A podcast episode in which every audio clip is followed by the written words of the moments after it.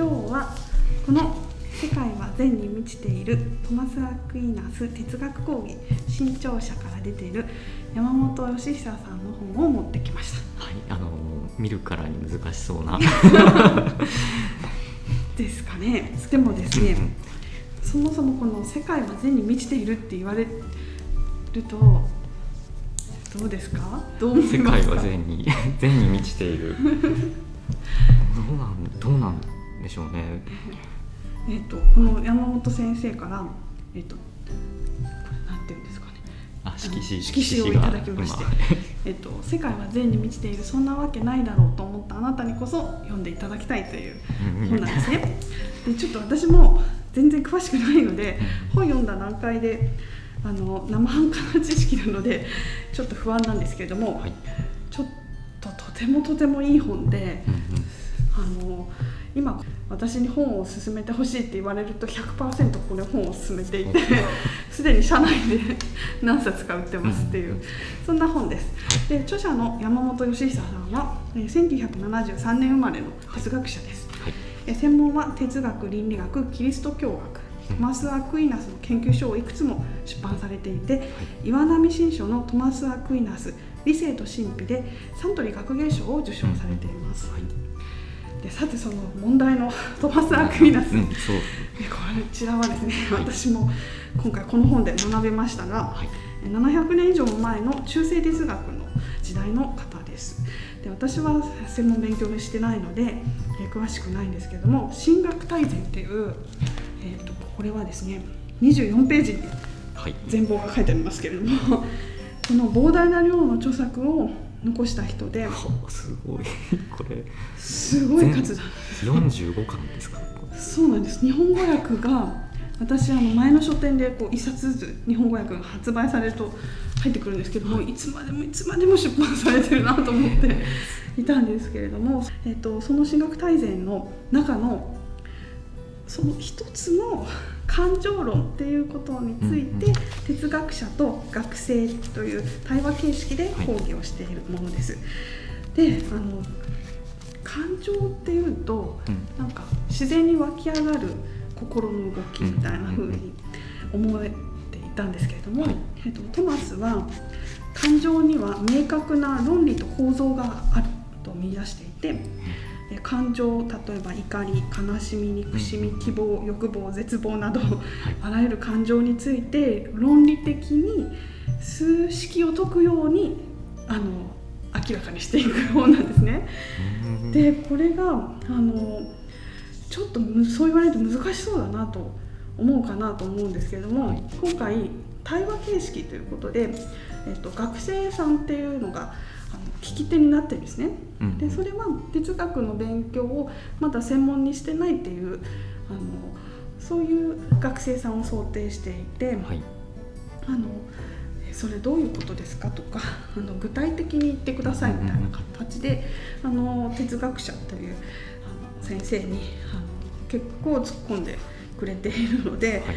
あのかなり身近にふむふむなんて思いながら読むことができるんですね。はい。であのこの話としてはですねちょっと概要を解説させていただくと、トマスっていうのはどんな感情でも根源に愛が見出せる愛が全ての感情によって徹底的に先行してるって言ってるんですけれども、そういったことに対して例えばこの学生さんはそれキリスト教のね教えだからトマスはそういうふうに言ってるんじゃないかみたいなふうにちょっとこう思うじゃないですか。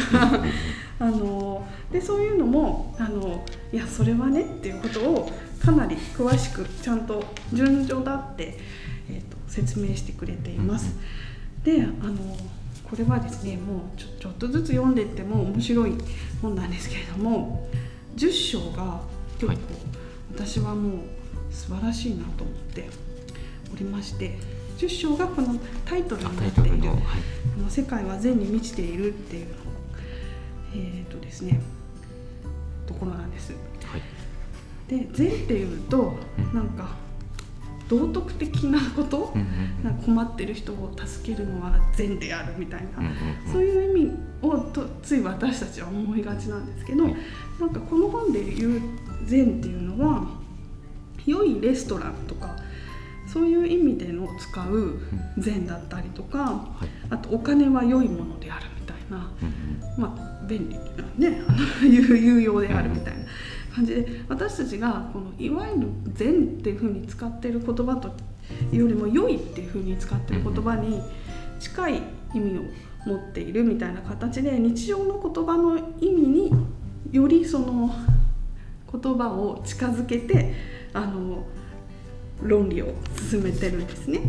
でこの世界には、えー私たちが気が付いてない良いものつまり善がたくさんあってその存在に気が付いてえー自らが目を開いていくことで世界を見る目が変わるっていうようなことが書いてあるんですけどちょっとこれだけだと分かりにくいすごい具体的な例がたくさんあるんですね。はい。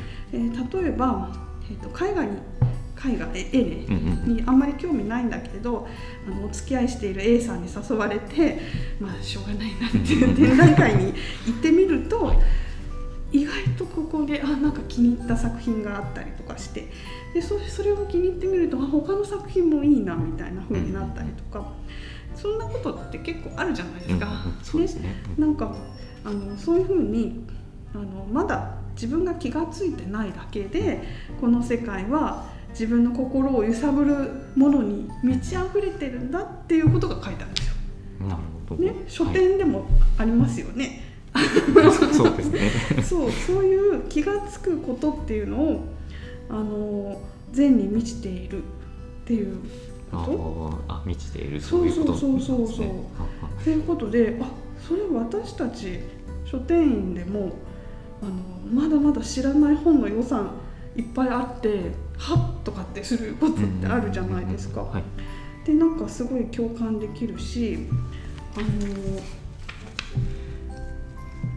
結局私たちそれの良さを知らない知らないだけで、うんまだあのこのねソムリエの話があってソムリエさんってワインのあのいい悪いをねうん見分けることができるんだけど、えっと、それはあのみんな大体同じような結果になるじゃないですか。はい。このでまあもちろん値段とか 私たちそういうの関係あるのかなとか思ってるけどそういうことじゃなくてうん。やっぱりあのえっとね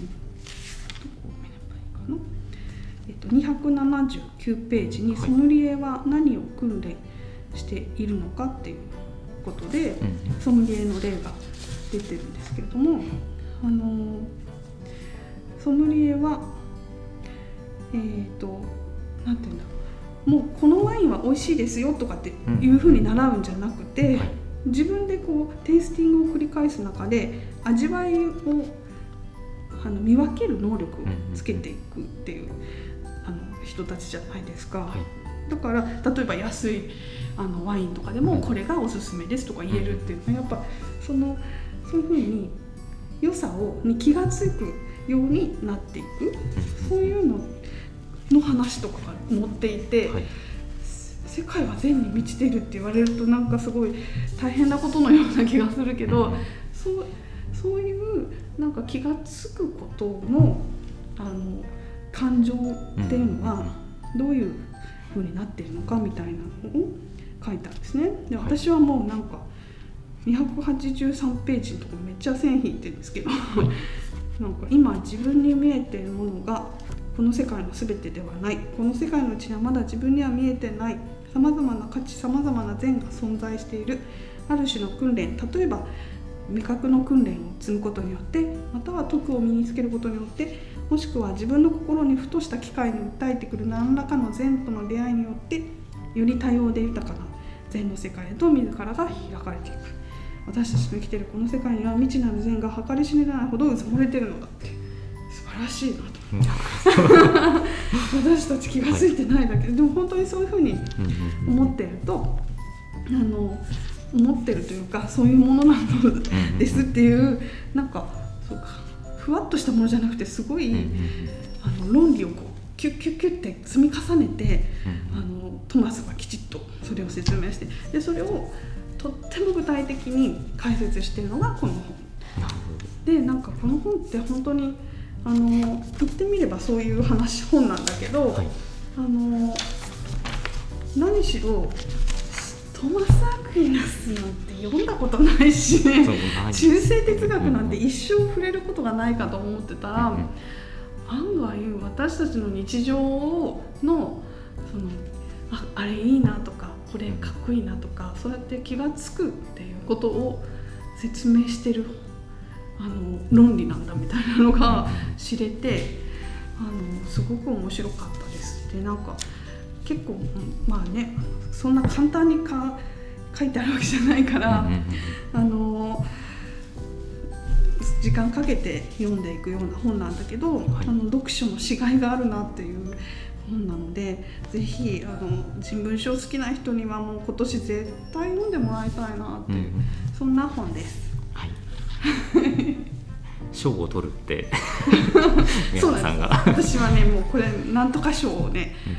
あの私がつ私したいぐらい 素晴らしい本だと思っていてあのこれはなんか、えっと、インターネットのなんかプレジデントオンラインとかでは自己肯定感についての話で、うん。はい。えっと、297ページの自己肯定感は自分の方に自分を肯定しててもしょうがないってこう世界に目を向けはいてくださいみたいな話が書いてあるんだけれども、うん。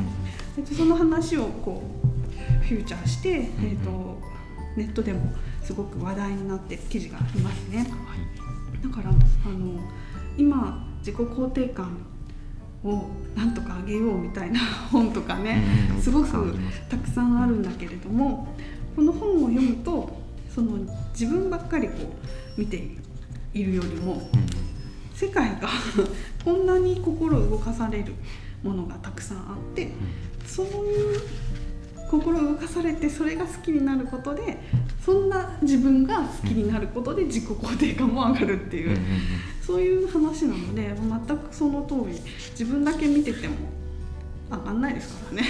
まあそうですよね。うん、だから本当にこれが正解だろうなっていう本当に答えも書いてあったりとか、はい。あの使えると思いますよ。皆さんに。どうでしょうかね。結構売り込んでです。皆さんに。ね。いやでも今の話聞いたら、うんうん。やっぱり読んでみたいなっていうか今うん話聞きながらずっと読ん読んでたんですけど、はい。えでもこの本の、うん。その感情はこうなん勝手にこう湧き出てくるものじゃないみたいな話、はいはいはい。最初話してたじゃないですか。それで自分でその感情を、はいはい。まあ、論理的にコントロール、うん。コントロールするとかしないとかいう話じゃないと思うんですけど、うんうんうん。そういうことができできる。っていうことにもなるんですか？はい。憎いとか、そういうネガティブな感情とかをうん湧き上がるじゃないですか、うんわかんないけど、はい。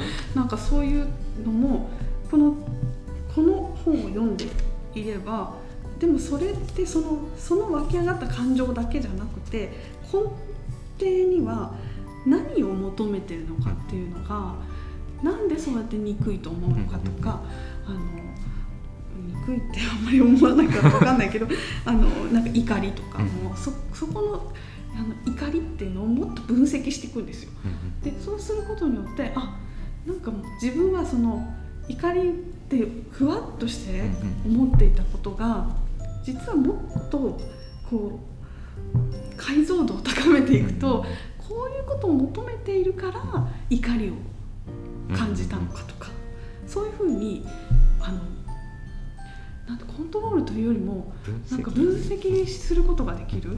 でそれがなんかすごくあのそれを知っておくとなんかそれその湧いてきた感情にとらわれないような気がする。まだあまだ経験してないけど。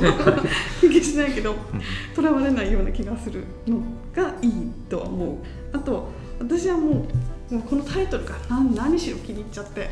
うんなんかいいいいことがあるともう。必ず、はいそれ世界は善に満ちてるからねとかってあの周りに言ってるっていうぐらいなんかそういうあの自分が何か気がついたな。そうだ私もまた一つ善を見つけた。みたいななんかそういう私はちょっとあの、うん割と肯定的な方で、うんあの使わせてもらってるんだけどでもそうやってあの否定的なネガティブな感情とかをなんかそれにもうとらわれちゃううんってことじゃなくてえでもちょっと待ってよその感情ってっていうふうにこう分析していくっていう作業があのできることがあるんじゃないかななんて思います。ね。まあ私が読んだはい。え限りなので。ーあーいやもう。いやいやでもなんかその最初の話聞いてはい。そのなんだろうえっ、とその感情をその論理的にまあうん分析してっうんうん。ていう本そう。ってすごいなと思ってそのうん。科学じゃないけど、うんなんかちょっと視点が違いますよね、そういうふうに考えたことなかったですよね、うんりあの言葉をすごく突き詰めるうん。言葉の意味を突き詰めるんですよね。なんか欲とかあ善とか。うん善とかはまあもちろんそうなんだけれどもそのなんて言うんだろう。あき欲じゃなかった。ごめんなさい。希望ですね。希希望望とかっていうのもそれ何なんだろうっていうのを、なんかふわって使ってた言葉をはい。そういうんじゃなくてきっちりこれはどういう条件でのことを希望っていうのかとかっていうふうにあすごいあ論理的に突き詰めるってこういうことなんだってちょっとなんて今まで考えたことない思考の仕方なので私もなるほどなーなんて思いながらでこれ知ってどうするのっていう話がその、ね、学生さんとかもあはい。そういう質問とかあるんだけどでさっき言ったようにだからあの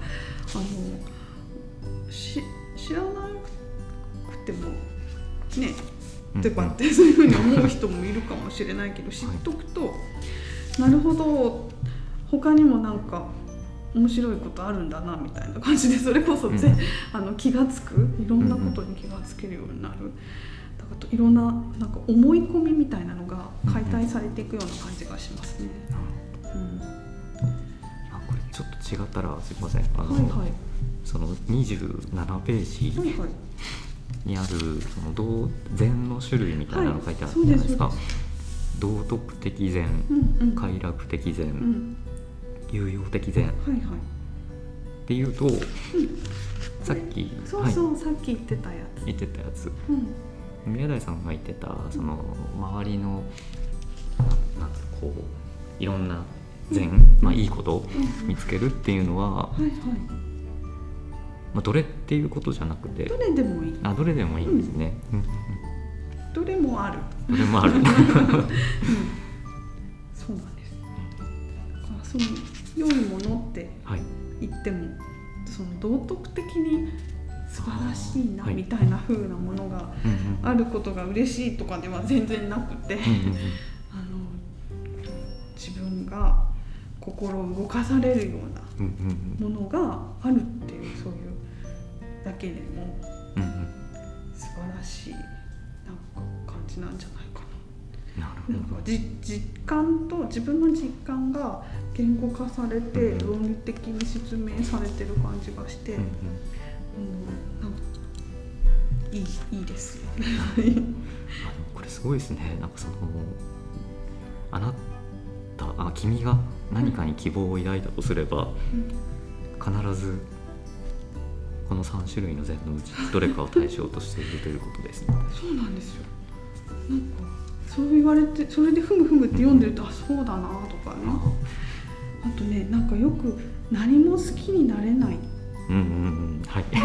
そういうことの辛さとかもね語ってくれてるんです。これは269ページのはい。10章の最初に、なんか何も気に入らないというか何も心に入ってこないみたいな、なんかやっぱりその去年のコロナ禍のなんか自粛期間最初の自粛期間ってみんなも先が見えないし本読むにも読めないしみたいななんか書店も閉まってるし。うんなんか何にも入ってこないみたいなね。なんか他の人はこうどんどんいろいろ学んだりね、こう有用に使ってるように見えるけれども自分だけなんか取り残されちゃったみたいな,、うん。なんかそういう感覚って私もあったななんて思って。はい。そういうのはあの本当にその通りで、えー、と日常生活は何かを気に入ることによって支えられていて何も好きになれないっていうのは大した苦痛ではないように思いますがあらゆる感情の根源である愛が損なわれてしまっている状態で人間の生死を深刻な危機に陥らせるものだと思います。って哲学者も言ってくださる通りで本当にその何かを気に入ることってすごい自分が元気になるし、ね、よくあるじゃないですか。ありますね。ね、私たちもこの本面白いよねとかって見つけるとすごい嬉しくなっちゃうし。でもそういうのが何もないとしんどいですよね。いや本当に。そうだからそういうのも説明してくださっています。なるほだから意外と身近な本なんですよ。だから。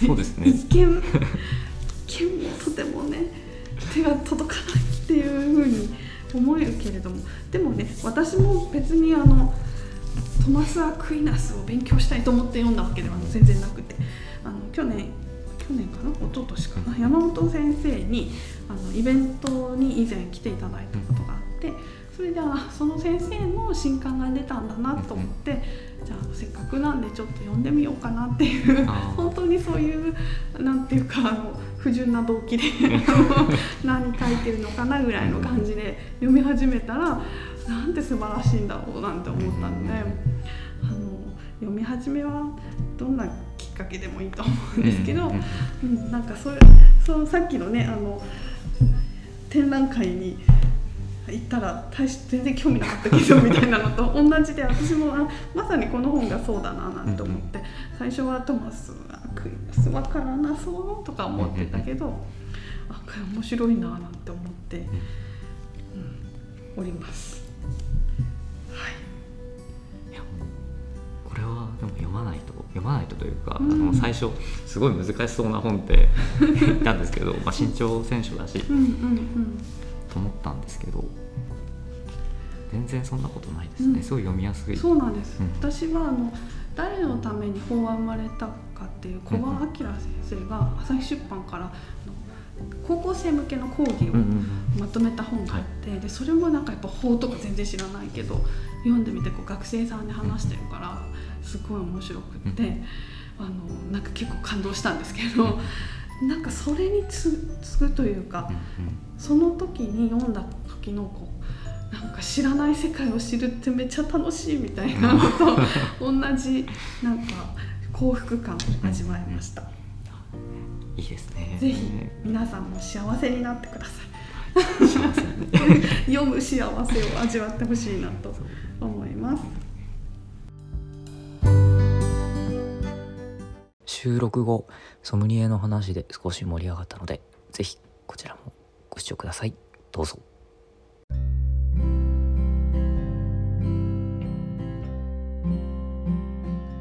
ソムリエさんって。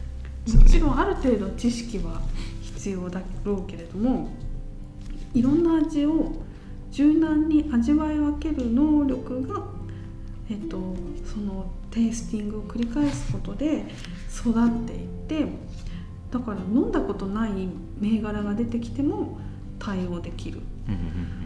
あのあこれはなんか高級な銘柄だからすごくいいとかではなくて例えばあの何年ものとかで全然味違ったりするじゃないですか。だから本当にソムリエさんって味が分かんないとあのその名前例えばその名前というかその、取った土地とかそれだけはもちろんある程度傾向はあると思うけれども、それ以上にあのその味が何年の何どこで取られたものはうん。どういう今飲んでみるとこれはこういう味がするんだとかでそれはあのえっ、とどういう時に合うかとかねうん。ふうにやってるじゃないですか。はい。でこう食べたことのないこうものとのあ相性とかね、ちゃんとこうやってたりする。のはやっぱりあの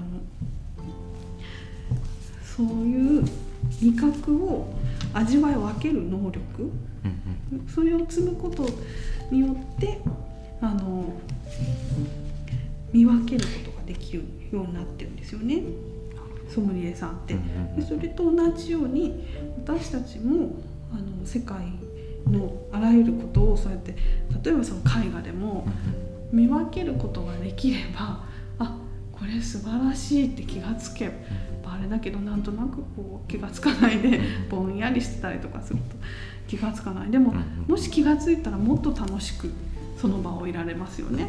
うんワインだってそうですよね。なんかなんかなんとなく美味しいなみたいな。なんか今ちょっと酔ってきたみたいなよりはあなこれなんかちょっと渋みがあっていいとかな分かんないけどあのソムリエさんはもっとすごい微妙な差をねあるんだろうけど。どうですか？いやなんかそれを聞いて、うん。なんかそのやっぱり固定のうん。何か訓練じゃなくて、うんうん。やっぱその一つ一ついろんなうんさまざまなこうシチュエーションの中で最善のものを選んでいくみたいなところうん。とか、まあ、見分けるうん。みたいなところで言うと、うん。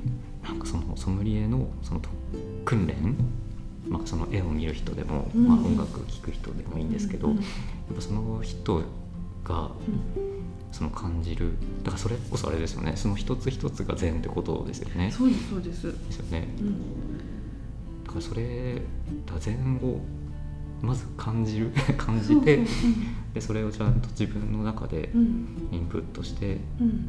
貯めてうん。でソムリエみたいに ななれるなれる、まあだからそれが人生を豊かにするみたいなところなのかなとそうです。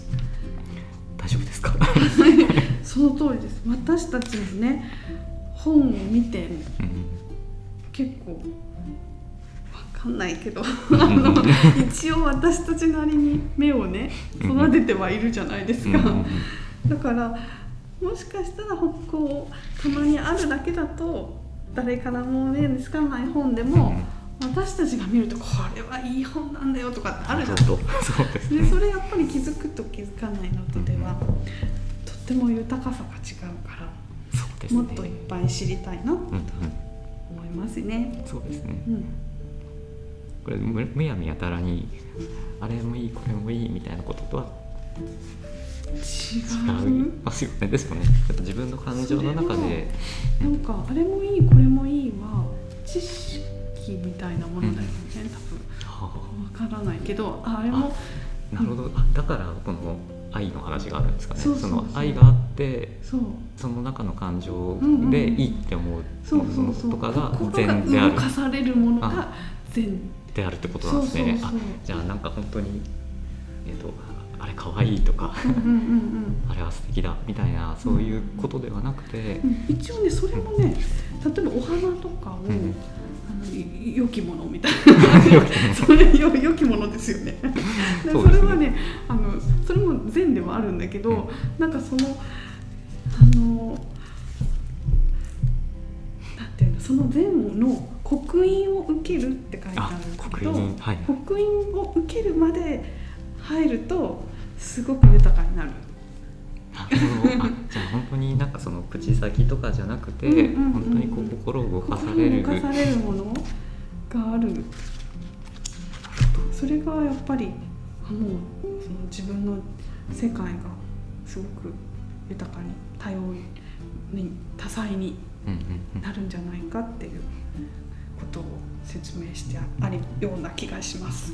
あでも後書きにちゃんとはい、一番最後、なんか本書を通じてはい。読者の一人一人が何らかの刻印を受けその刻印がより良い仕方で育まれることによって皆さんの人生がより豊かなものになっていくことを願っているっはい、て書いてありますね。しっかり受けました。そうですね。ぜひ刻印を受けてもらいたいですね。そうですね。はい。まあ、きっかけにね、うん。なれればいいですね。はい。ぜひぜひ。超おすすめです。はい。じゃあ本日紹介したのは、えー山本義久さん「世界は善に満ちているトマス・アクイナス哲学講義新潮社」の本ですオンラインストアでも販売しておりますぜひご利用ください